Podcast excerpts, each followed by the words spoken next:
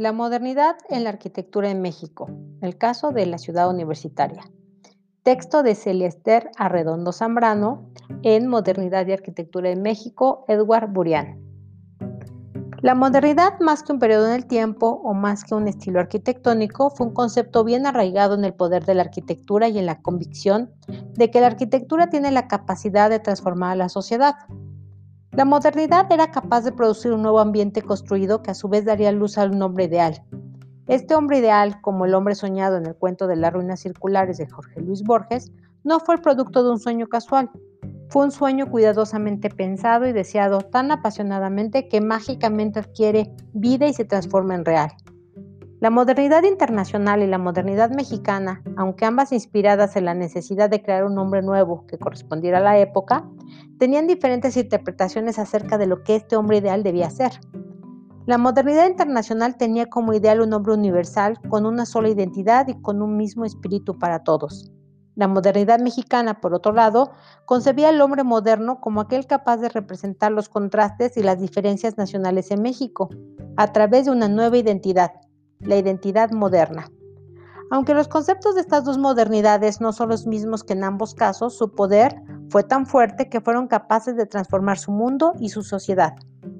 Jorge Luis Borges describe el génesis del hombre soñado u hombre sueño como el producto de un largo y doloroso proceso.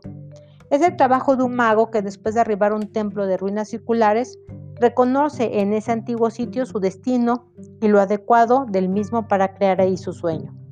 De acuerdo a esa ficción, existen dos elementos esenciales que deben estar presentes en este evento mágico. Estos elementos son el tiempo, cronos, y el sitio, el topos. La modernidad de México y su búsqueda por el hombre moderno debía también tener esa adecuada combinación en tiempo y lugar. La época postrevolucionaria en México ofreció la apropiada temporalidad a dicho evento, generando la necesidad, el lugar. Las ruinas circulares de un templo antiguo, el de Cuicuilco, fueron necesarios para evocar el sueño y para darle vida al hombre moderno. Ese lugar mágico fue la ciudad universitaria. La ciudad universitaria fue el topos míticos para la creación del nuevo mexicano. Fue el lugar para que una sociedad moderna emergiera y por lo tanto debía representar sus ideales y aspiraciones. Su arquitectura debía representar la contradicción de querer ser moderno y al mismo tiempo representar una identidad nacional. El fenómeno de la modernidad en México fue determinado por las circunstancias de la época y sus características particulares como nación. Este, este hecho innegable se encuentra en directa contradicción con los principios y doctrinas del movimiento moderno que buscaba una arquitectura sin referencia al tiempo y el lugar, muy parecida a la temporalidad e internacionalidad del clasicismo.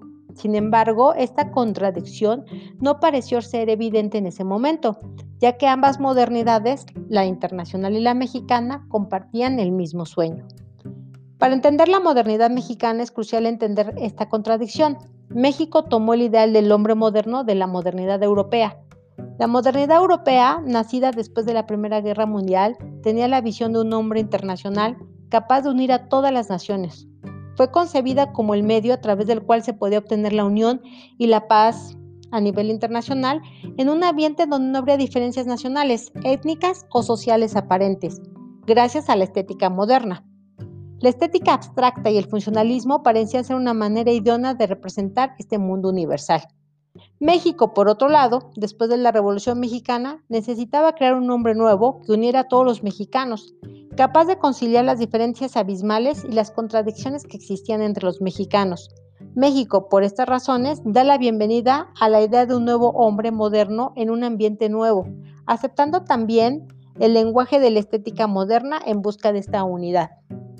Sin embargo, no buscaba una unidad internacional, sino una unidad como nación, el hombre sueño de México debía representar la paradoja de ser simultáneamente moderno y mexicano, internacional y nacional. El nacionalismo fue la solución para ese dilema, ya que no se justificaba la entrada de la modernidad sin contenido social e histórico. Así la modernidad nacionalista, tanto en términos políticos como arquitectónicos, se percibía como una continuación del proceso revolucionario, a través del cual las dificultades sociales económicas y políticas se solucionarían. También representaba el desarrollo económico necesario para alcanzar un reconocimiento internacional. Roger Bartra explica el fenómeno de nacionalismo postrevolucionario en su libro La jaula de la melancolía de la siguiente manera. El nacionalismo desencadenado por la Revolución Mexicana en un tragicómico retorno al positivismo decimomónico, cree que la rueda del progreso y de la historia se han puesto a rodar hacia un futuro nacional de bienestar.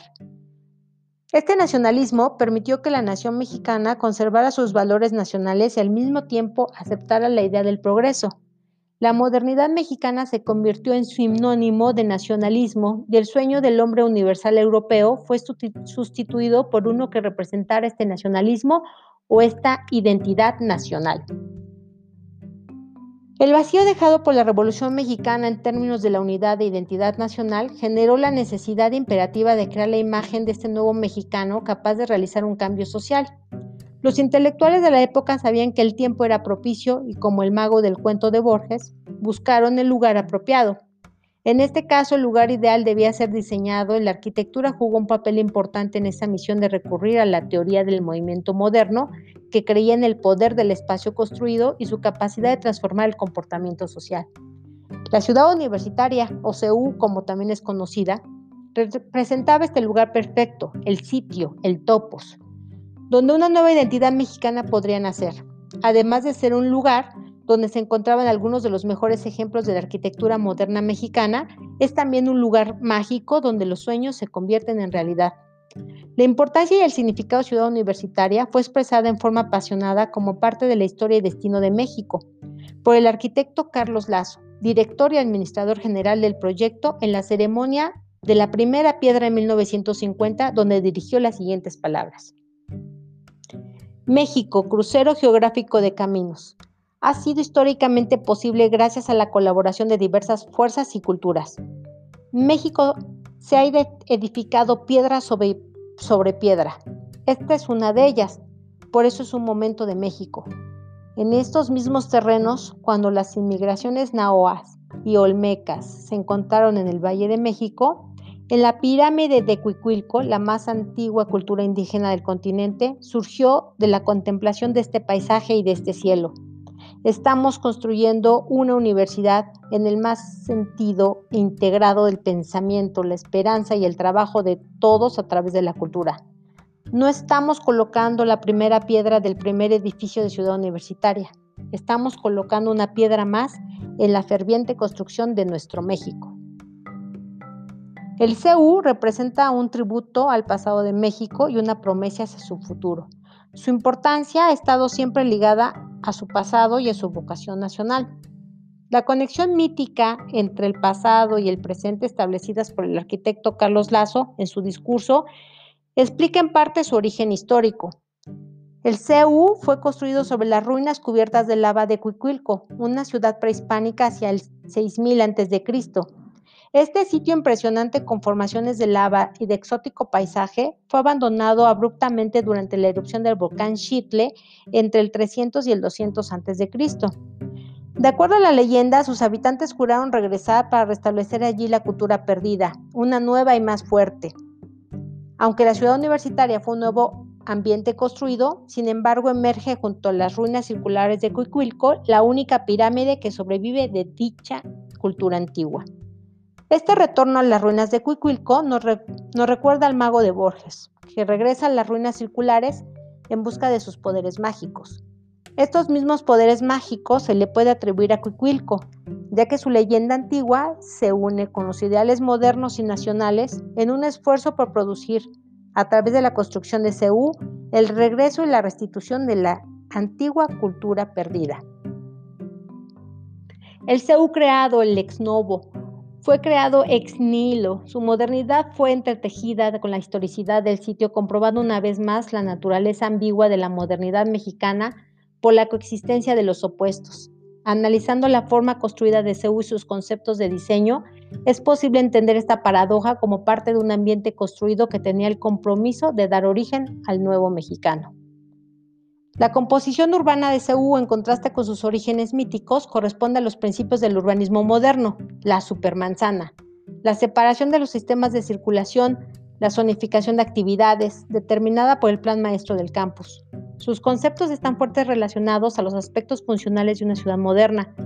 Su esquema es diferente al esquema formal del campus de Miss Van der Rohe, considerado uno de los mejores ejemplos de campus modernos por su racionalidad debido a la colocación de sus edificios dentro de una retícula predeterminada. Sin embargo, se parecen ya que ambas constituyen una zona aislada del resto de la ciudad y en el caso de CU para uso exclusivo de los peatones. El campus de CU está dividido en cuatro partes por su sistema de vías de circulación. El campus principal localizado al norte contiene todas las facultades y sus servicios. El área deportiva está localizada al sur, el estadio olímpico al oeste y el área destinada a los dormitorios que nunca se construyeron al este. Mi primer esquema el primer esquema del campus, de acuerdo a los conceptos modernos, zonificaba las actividades para todas las carreras en distintos edificios según su función, talleres, aulas y servicios. Estos edificios podrían servir a todas las facultades y no ser exclusivos de ninguna.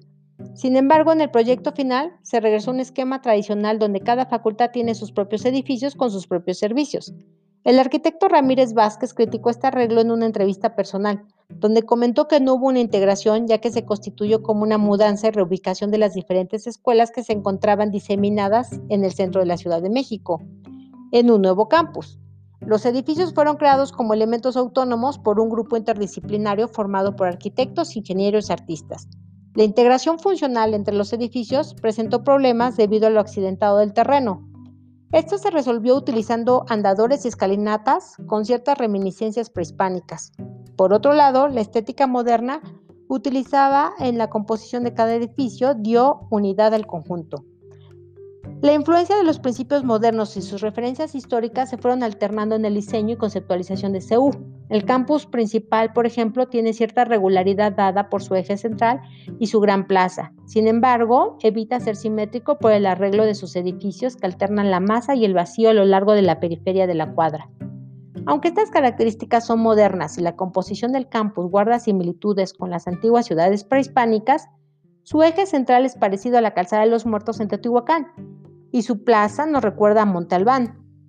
El CU guarda tanta semejanza con Montalbán que es fácil apreciar cómo la composición del conjunto en ambos casos está formada por un equilibrio asimétrico generado por la relación entre sus formas construidas y sus espacios abiertos. Conceptos racionales y míticos parecen emerger del plan maestro de CEU. La disposición de los edificios principales localizados en la gran plaza sobre el eje principal responden tanto a la importancia funcional como a la simbólica. La torre de la rectoría está ubicada en el punto más predominante del conjunto, cerca de la avenida principal, como elemento que da la bienvenida. La biblioteca y su volumen multicolor representa el saber de México del presente y del pasado que esta disposición del nuevo mexicano. La Facultad de Ciencias, localizada al centro del esquema, representa la evolución del conocimiento científico al servicio del desarrollo de México. Todo esto confirma que aunque la composición del campus estuvo inspirada en la ciudad moderna, su arreglo simbólico prevalece en la composición.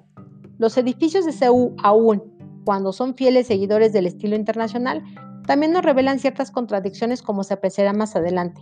Sin embargo, es en el diseño individual de cada edificio donde el lenguaje del movimiento moderno es más elocuente, denotando un conocimiento y comprensión de la estética moderna. Esta estética moderna considerada como un nuevo estilo, casi es un sentido académico. El arquitecto Enrique Yáñez nos da una visión de la interpretación de la arquitectura moderna cuando establece lo siguiente como los principios de la misma. Diseñar lo modesto, lo útil y lo económico de estas características se obtendrá la belleza. Esto representa una interpretación moderna de los componentes vitruvianos de la arquitectura firmitas, utilitas y venustas, Juan O'Gorman, por otro lado, en 1968, está también consciente de la interpretación académica del movimiento moderno cuando afirma con cierta tristeza lo siguiente. De acuerdo a mi juicio, es indisputable que durante todo este tiempo en México se ha establecido una nueva academia de la arquitectura moderna, tan obtusa y tan cerrada como la antigua Academia de San Carlos, construida a la manera del llamado clasicismo de la Escuela de las Bellas Artes en París. Claramente el movimiento moderno fue interpretado como un nuevo orden formal, de manera que los edificios en sus proporciones y sus regularidades responden a la composición moderna. haciendo énfasis de la forma y el volumen a través de las geometrías simples como las de la biblioteca o formas articuladas como la escuela de medicina. Estas formas están tan organizadas de manera simétrica como lo demuestran las fachadas de rectoría. La horizontalidad es otra de las características que buscan la estética moderna que está presente en los edificios de CEU.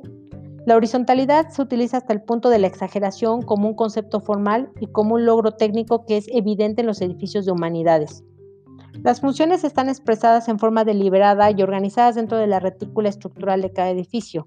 Las plantas demuestran una distribución programada de las funciones, mientras que las elevaciones las exponen honestamente.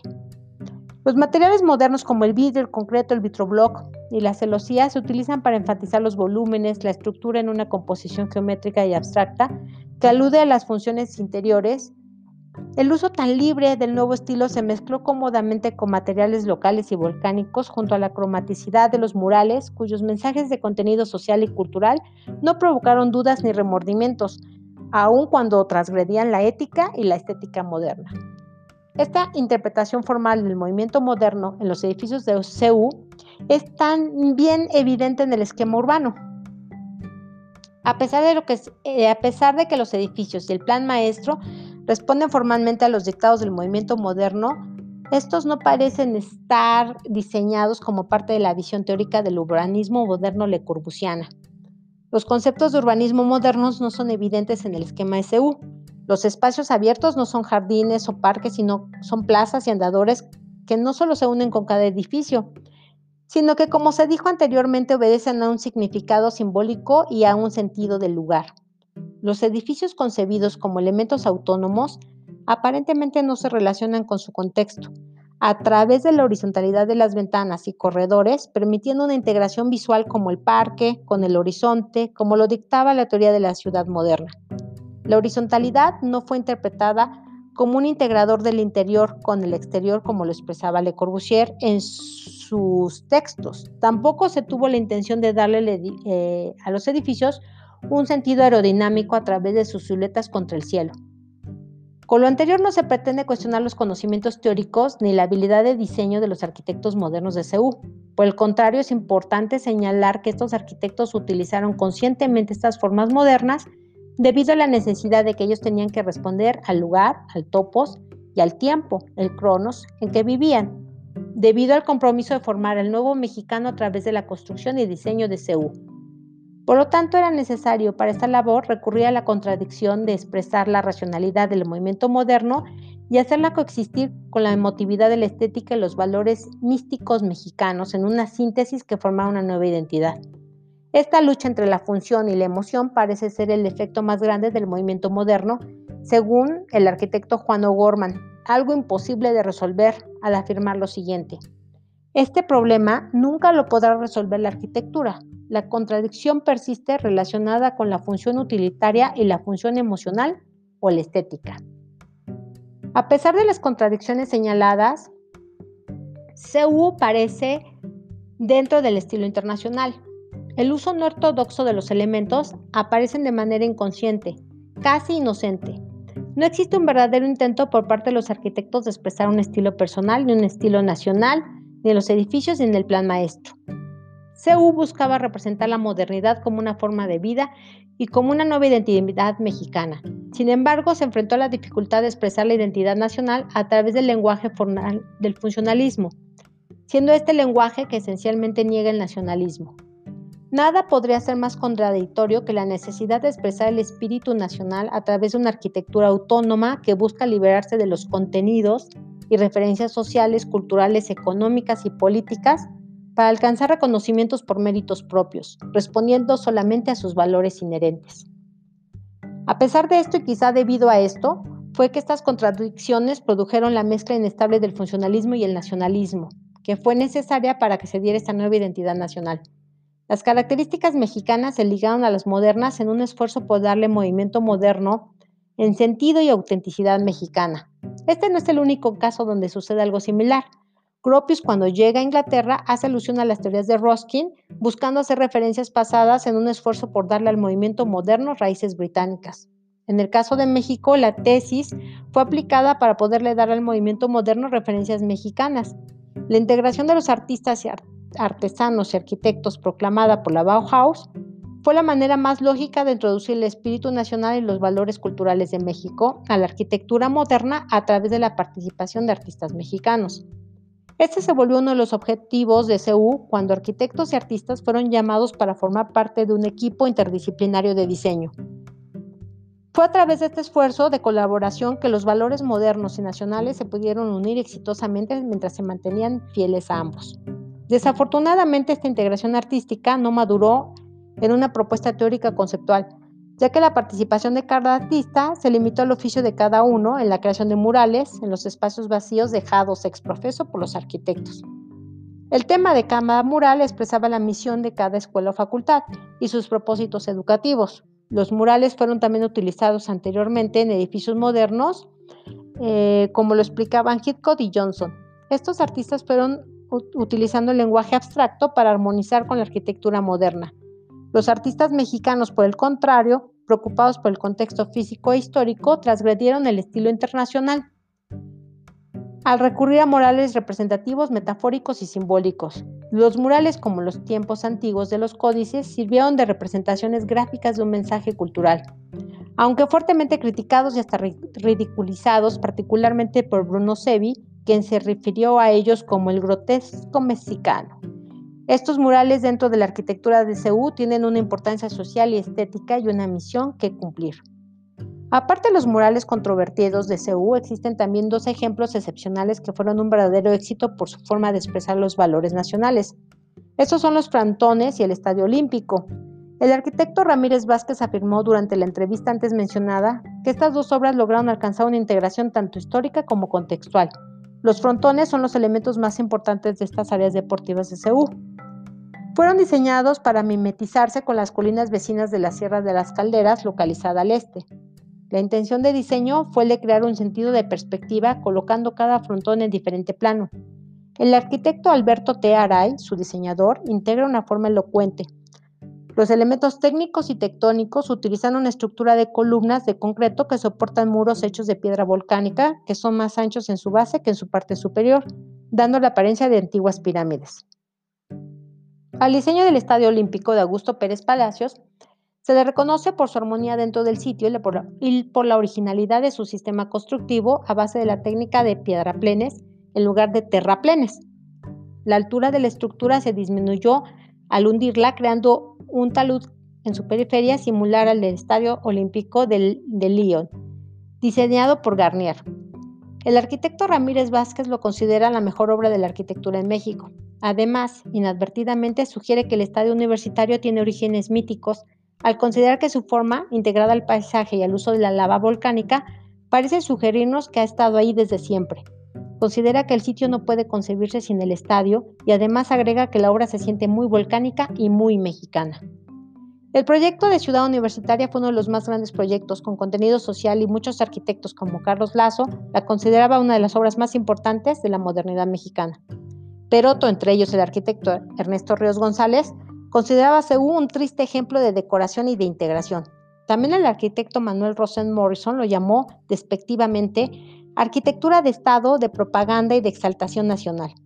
CU tal vez no sea el mejor ejemplo que ilustre el éxito del movimiento moderno en México, y los críticos pudieran escoger edificios de la época que mejor se ajusten a los modelos de la arquitectura internacional. Sin embargo, CEU representa la lucha y las deficiencias del propio estilo internacional en producir una arquitectura emocional y funcional, tradicional y moderna, de acuerdo a las expectativas y necesidades de producir al hombre sueño que debía crear. El logro más importante de la construcción de la ciudad universitaria fue aceptar el reto de crear un ambiente ideal donde pudieran nacer un nuevo hombre, un nuevo mexicano, y valientemente expresar esta misión a, pesar de caer en contradicciones y no obstante las intenciones mismas de los propios arquitectos. En CEU es posible ver el movimiento moderno mexicano reflejado en la fe depositada en la arquitectura como parte de una nueva realidad. La modernidad mexicana ya no es real para nosotros porque no compartimos el mismo sueño. Pertenece a otro tiempo, a otro lugar. Sin embargo, fue real, lo suficiente real como para producir una nueva nación, un nuevo concepto de espacio para la actividad del hombre y nuestra presente realidad fue influenciada por esta modernidad. Como el mago del cuento de Borges, que al final se da cuenta horrorizado de que él también es un sueño, una ilusión que otro ha soñado, nosotros como mexicanos también podemos sorprendernos al descubrir nuestra identidad, al tener conciencia de que somos también en parte el sueño de nuestros ancestros. Esto nos puede producir ansiedad y confusión al comprender que somos el producto de la imaginación de otro. Quizá después de tener conciencia de nuestro pasado nos podamos sentir liberados, libres de tomar la vida de manera menos seria o tal vez alcancemos a entender nuestras propias limitaciones y nuestras propias responsabilidades. En cualquier caso, nosotros como el hombre sueño que nos dio la vida tenemos la responsabilidad de soñar una nueva existencia como parte de este interminable ciclo.